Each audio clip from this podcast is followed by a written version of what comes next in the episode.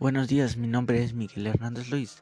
Soy de tercer semestre del grupo 301 del plantel 121 San Miguel Tilcapan. Y a continuación voy a dar la definición de lo que es la literatura. Bueno, para el escritor Tieneman, la literatura es una forma de pensamiento. Ella afianza la expresión de la lengua, la asegura permanencia objetiva para que persista y actúe en el tiempo es mutable de individuo en individuo y de época en época y se acompaña de socialización y comprensión de la misma. Pues, ¿qué quiere decir esto? Pues, la literatura es nuestro pensamiento. Es decir, cómo pensamos las cosas acerca sobre algo. Cómo, digamos, cómo pensamos cómo estamos actualmente con esta enfermedad. O si queremos lo podemos escribir, es, nuestra, es nuestro pensamiento acerca de eso, pues. Y pues la otra pregunta es, ¿crees que lo que escribes en las redes sociales es literatura? Bueno, esto también depende mucho de lo que escribamos, ya que la literatura este nos ayuda a tener un mejor pensamiento.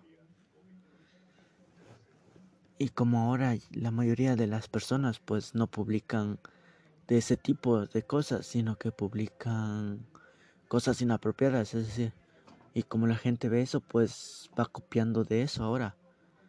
Pero antes no, la literatura era como digamos para para aprender cosas nuevas y que en un futuro lo sepas usar para que cuando te pregunten algo o, o quieras averiguar algo no tengas necesidad de ir a un lugar sino que ya lo tengas aquí en tu cabeza.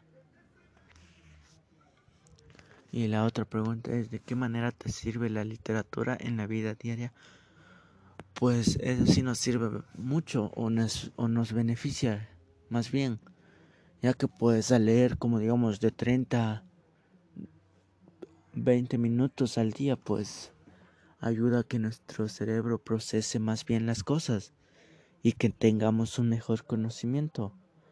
Pero sobre todo a que expresemos lo que sentimos pues.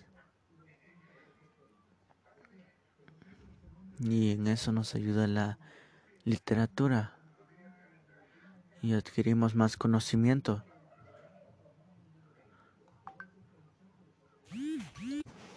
Por eso es muy importante que la mayoría de las personas lea por lo menos de 10 a 15 minutos este para que tengan adquieran más conocimientos.